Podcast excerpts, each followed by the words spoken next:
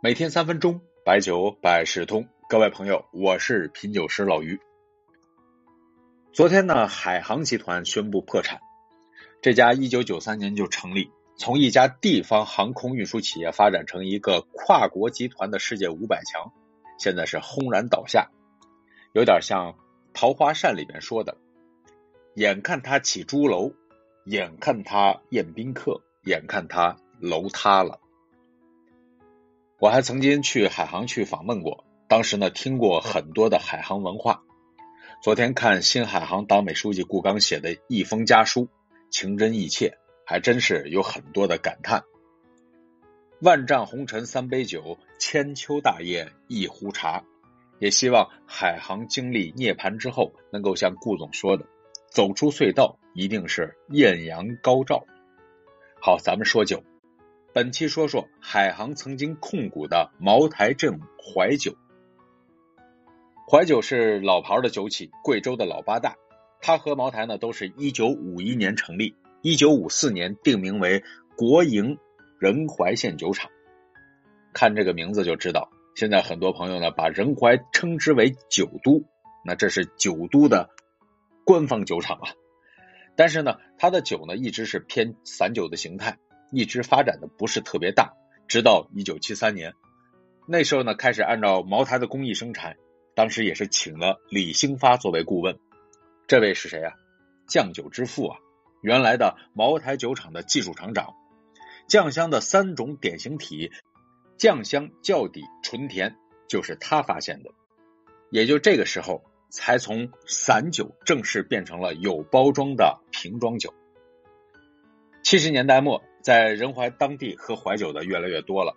一九七八年，产能也逐步的扩产放了出来，影响力也开始变大。在获奖方面，怀酒在八十年代拿过贵州省第四届名酒的金樽奖，八八年拿到过中商部金爵奖，这两个奖的分量当时还是比较重的。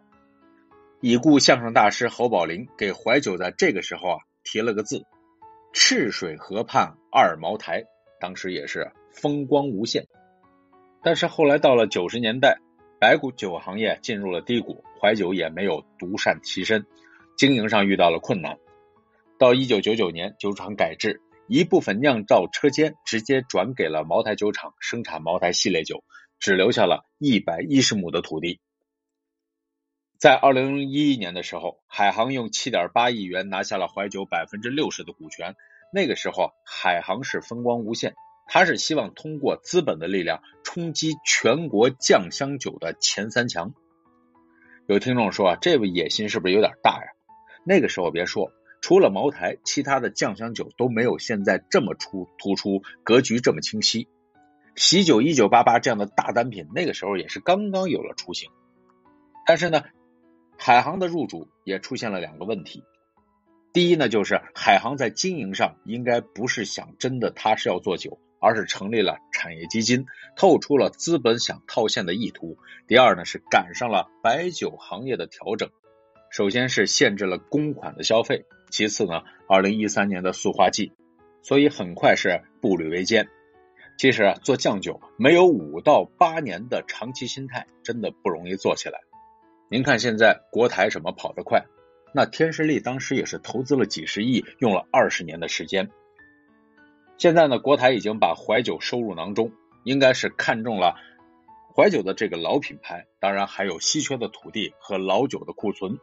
据说呢，怀酒有两百多吨的三十年的老酱酒，这个是非常稀缺的。如果国台今年上市顺利，怀酒呢将会再次发展，这是可以定位高端，也是很有想象空间的。不过要提醒一下，呃，怀酒呢，九十年代的假老酒非常多，不熟悉的渠道啊，真的买老酒的时候要谨慎。好，本期呢我们就说到这里，还有什么要探讨的，咱们加微信 y j i u y c 有酒有才，咱们接着探讨。在这个冬日的周末，用李白的诗再收个尾：看花饮美酒，听鸟临晴山，向晚竹林寂，无人。空闭关。